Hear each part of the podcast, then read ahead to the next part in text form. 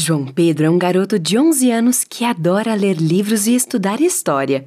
O seu avô, João Manuel, também é um homem curioso, que possui uma bagagem repleta de experiências e conhecimentos. Como forma de estimular a curiosidade do neto, o velho senhor decide então levar o menino para conhecer o grande Museu da Arqueologia de Itaipu, construído em meados do século XVIII. O que o velho senhor e seu neto não esperavam é que esse passeio os levaria para a maior aventura de suas vidas.